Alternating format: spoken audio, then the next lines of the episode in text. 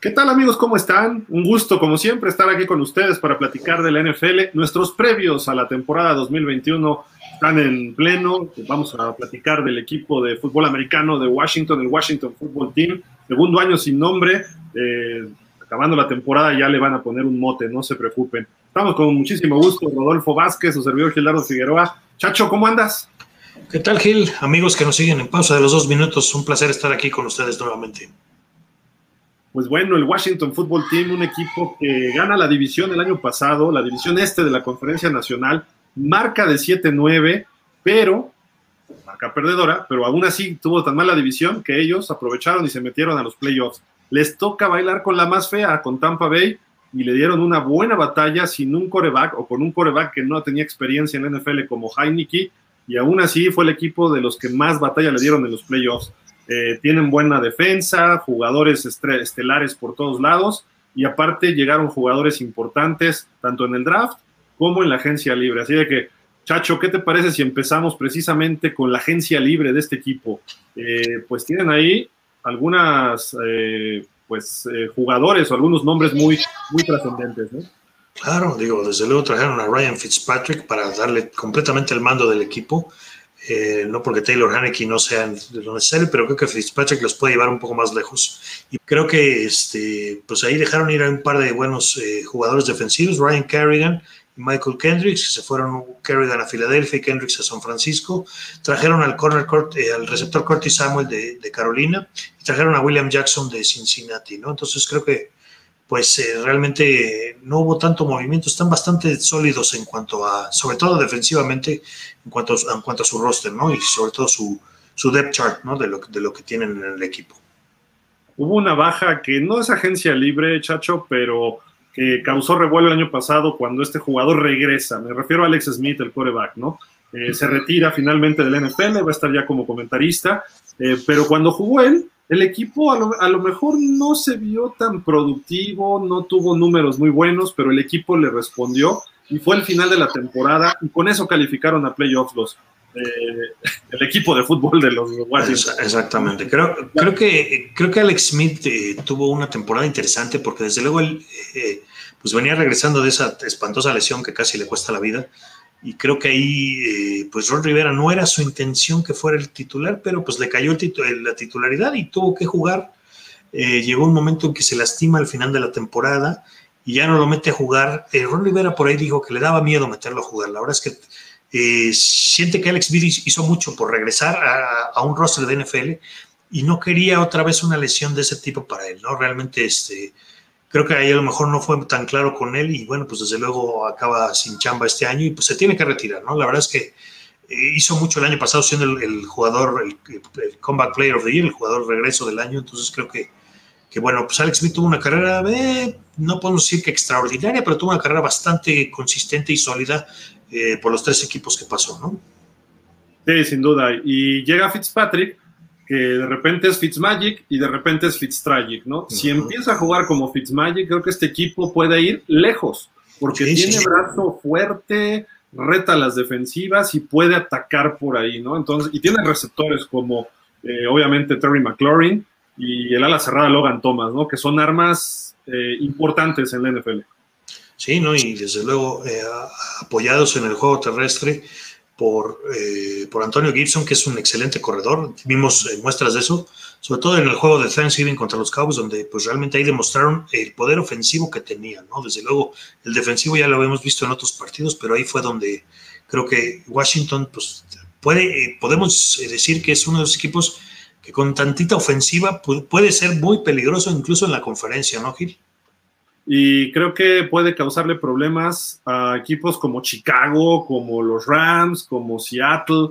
Eh, podríamos hablar también quizá Carolina, que va creciendo. Minnesota es otro equipo que puede verse las difíciles con ellos. Y en la división Dallas y Gigantes no pueden confiarse ni tantito con Washington. Tiene talento por todos lados. Su defensiva me gusta, sobre todo lo que está haciendo Chase Young y Montez Sweat, eh, presionando por fuera a los corebacks rivales. Chase Young está en potencia de ser un superestrella de la NFL, así de que no le pierdan el ojo a ese número 99 de, del equipo de Washington.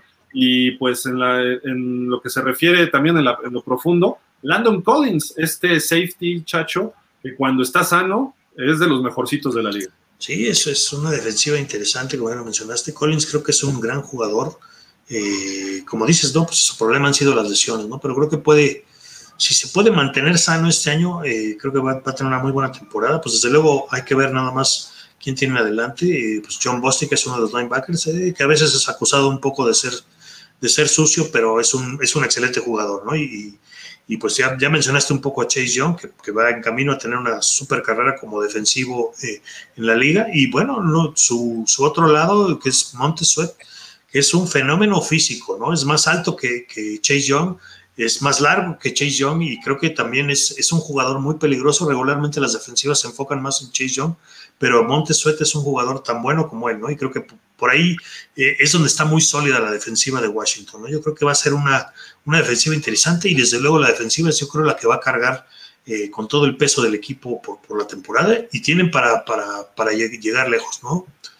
Y mira, están coachados por Ron Rivera, es el head coach, con mentalidad defensiva, y el coordinador defensivo es otro ex coach de la NFL, como es Jack del Río, así de que creo que la defensiva puede dar un brinco cuántico este año y colocarse entre las mejores de la liga. Además, por ahí hicieron un par de picks interesantes en el draft, que ya platicaremos de ello, pero ¿cómo ves al staff de este, de este equipo de Washington? Pues bueno, ahí diste dos puntos muy importantes, ¿no? Donde tenemos a dos linebackers, uno como head coach y el otro como coordinador defensivo, ¿no? Pues Del Río ya ha sido head coach también en la NFL. Rivera, pues desde luego estuvo con las Panteras muchos años eh, creo que pues, va a ser una excelente mancuerna y desde luego están manejando una unidad defensiva que va a ser muy buena, ¿no? Yo creo que eh, pues tienen jugadores sólidos en las tres, en los tres niveles de la defensiva, entonces eh, pues no está de mal que tengas con, e, con ese tipo de jugadores tengas muy buen cocheo, ¿no? Entonces creo que el staff de Washington está muy completo, ¿no? Y Ron Rivera es un, es, es un coach muy inteligente, ¿no? Creo que es bastante bueno, es muy motivador y al final del día, pues es importante tener un coach que, que, entiende lo, por lo que pasan los jugadores. Y bueno, vámonos a lo que se refiere al draft de la NFL en este año. Eh, para empezar, su primer pick, el pick 19, su primera ronda, su, su pick 19, Jamin Davis, linebacker de Kentucky. Justo atacan ahí en ese punto y en la tercera ronda toman a un corner Benjamin St. Just de Minnesota, interesa, todavía le meten más talento al aspecto defensivo. Este Chacho, ¿qué, qué, sacas del draft de este año para el equipo de Washington? Pues sí, desde luego Davis y, y, St. Just pues vienen a agregar pues, eh, profundidad a lo que es eh, la defensiva, pero pues también por ahí creo que hicieron algunas cosas interesantes con, con la ofensiva, ¿no? Seleccionaron al tackle Samuel Cosme de Texas en la segunda ronda con el pick número 51 eh, el, receptor Giammi eh, Brown, que viene de North Carolina, que también tuvo, tuvo una temporada interesante en North Carolina, ahí en, el SEC. Y creo que, pues bueno, una ala cerrada, eh, John Bates con el pick número 124 en la cuarta ronda. Entonces, bueno, tienen ahí, creo que jugadores interesantes. Y ahí hay una séptima ronda que a mí me llama mucho la atención, que fue un jugador excelente en colegial, que creo que puede dar una sorpresa. No sé por qué razón se fue tan abajo del draft, eh, que con el pick número 246, Shaka Tony, que fue una excelente ala defensiva en Penn State. Yo creo que ese puede ser una sorpresa, una revelación dentro del draft de los, de los del Washington Football Team, perdón. Ya el año que entra tendremos otro nombre. Exacto. Vámonos, ¿qué te parece eh, al calendario del equipo de Washington? Tiene por ahí pues un inicio de temporada en casa ante los Chargers, un equipo que ha mejorado. Luego en la semana 2 tienen a los Gigantes, ya de entrada un duelo divisional eh, importante, ¿no? Porque ahí puede empezar a definirse. Y luego una visita a Buffalo. Estos tres partidos creo que son muy difíciles para Washington, tiene con qué competir, pero pudiera encontrarse así como en una situación favorable pudiera estar sin problema en un 0-3 o igualmente puede estar en un 3-0, ¿no? Ese es la, lo que no sabemos qué vaya a pasar y creo que depende un poco de lo que pase con el señor Fitzpatrick, ¿no? Claro, vamos a ver cómo sale, cómo empieza la temporada. Eh, está duro el calendario, sin embargo, los dos primeros juegos son en casa, ¿no? Esa es una gran ventaja siempre y creo que eh, pues los Chargers vienen subiendo muy fuerte. Eh, los Giants, pues ese es el, equipo, uno de los equipos rivales de la división, ¿no? Y creo que eh, esa, división, esa eh, rivalidad entre Washington y Nueva York pues, siempre ha sido pues muy peleada, ¿no? Yo creo que incluso han jugado juegos de campeonato de la conferencia y creo que pues no, no es porque los juegos ahora sean menos importantes, creo que se va a ser un juego muy, muy importante en la, en la semana 2 Y como dices, bueno, ese, ese, ese juego en Buffalo nos va a dar una idea de realmente cómo están los, eh, el Washington Football Team eh, como equipo, ¿no? Creo que por ahí hay juegos que tienen ganables y, creo que el que me llama la atención es el, eh, pues reciben en casa a, la semana 6 a los Chiefs, ¿no? Ese va a ser un juego en donde también vamos a ver de qué está hecho el equipo, ¿no? Desde luego, pues bueno, tienen los juegos divisionales un juego ahí con Green Bay en la semana 7, donde van a tener que ir a Lambeau Field, donde es muy difícil ganar, y también reciben al campeón, ¿no? Tienen un juego en casa contra Tampa Bay en la semana 10, ¿no? Esos son juegos eh, interesantes.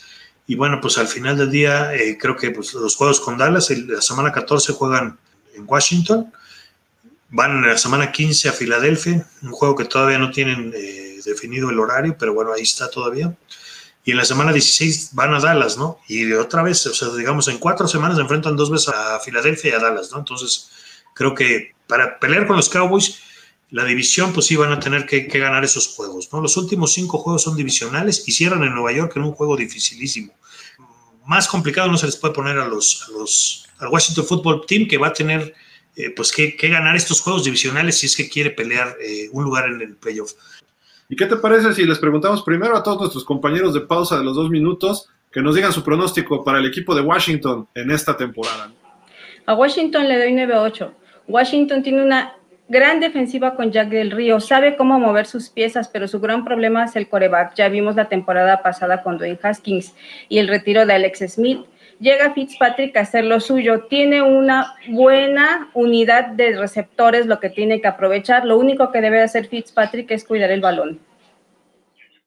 El equipo de Washington Football Team tiene una defensa muy sólida y con la llegada de Ryan Fitzpatrick, esta ofensiva se vuelve más explosiva, haciéndolos un equipo más competitivo. Por esta razón, yo les doy un récord de 10 juegos ganados y 7 perdidos, ahí peleando un lugar en los playoffs de esta temporada. Saludos compañeros, creo que el fútbol team de Washington termina con marca de 10 victorias y 7 derrotas, calificando la postemporada como comodín y segundo lugar del este de la nacional. Washington Football Team lo veo con un récord de 17.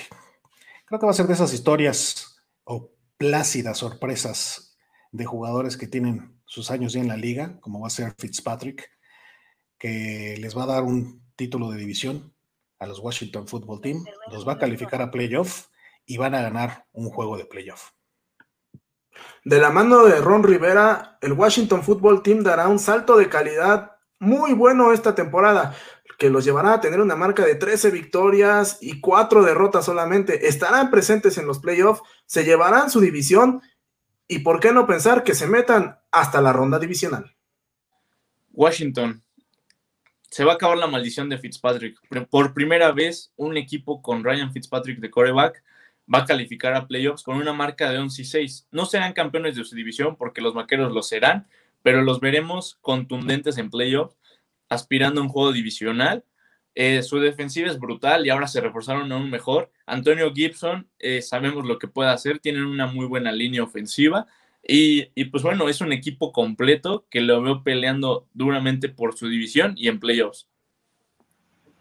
Chacho, pues llegó el momento de dar el pick. Ahora sí, vas, adelante. Ya, dijiste, ya diste un teaser, vamos a ver qué es lo, final. Ok, yo creo que el año pasado 7-9, una división que nadie quería ganarla realmente, pero este año los equipos son diferentes, ¿no? A mí me parece que Washington va a ganar 11 partidos esta temporada, a pesar de que tiene un calendario complicado pero ese final de, temporada en donde tiene que jugar con los tres rivales divisionales en cinco semanas consecutivas, me parece que ahí les puede dar eh, pues, pues toda esa ventaja que necesitan para ganar la división y creo que van a llegar, eh, van a ganar la división y van a estar en la ronda divisional de, la conferencia eh, nacional, mi querido Gil.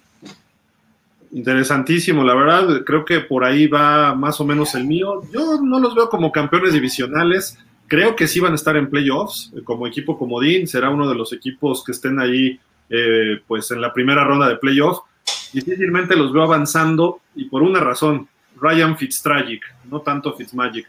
En toda su carrera nunca ha estado en playoffs, le va a tocar este año y pues aunque sea un jugador muy veterano, va a verse novato en este aspecto, ¿no? Y, aunque tienen con qué competir, pero si le toca Tampa, si le toca Green Bay o le toca Dallas, que creo que Dallas va a estar un poco mejor que ellos, cuidado, cuidado por ahí eh, con este equipo, pero pudiera darse, pudiera darse que lo veamos avanzando un poquito más. Eso ya será cuestión de qué pase en la postemporada. Pues bueno, Chacho, ahí está el Washington Football Team, un equipo que ha sufrido muchos cambios radicales en su estructura. Eh, pues, les agradeceríamos que nos pongan en, aquí en la transmisión su eh, eh, pronóstico, que nos digan con cuánto va a quedar, hasta dónde va a llegar Washington, igual de todos los equipos, ¿no? 32 equipos en 32 días, ya estamos en los equipos que estuvieron en playoff la campaña pasada y regálenos un like, por favor, y suscríbanse al canal. Eso nos ayudaría y a ustedes también si le dan en la campanita clic ¿Por qué? Porque cuando subamos un video, les va a llegar una notificación a su celular, a su iPad, a su computadora, para que ustedes puedan estar viendo todo lo que producimos en pausa de los dos minutos. Bueno, Chacho, vámonos. Muchísimas gracias como siempre y pues hasta el siguiente previo. Muchas gracias a ti, Gil. Un saludo a toda la gente que nos sigue en pausa de los dos minutos y nos vemos. Nosotros nos despedimos y les agradecemos que se suscriban también a todas nuestras redes sociales que aparecen allá abajo en la línea de fondo. Twitter, Facebook, Instagram, obviamente estamos en LinkedIn, tenemos página, en Twitch también hacemos transmisiones. Muchísimas gracias, pásenla bien, hasta el próximo previo.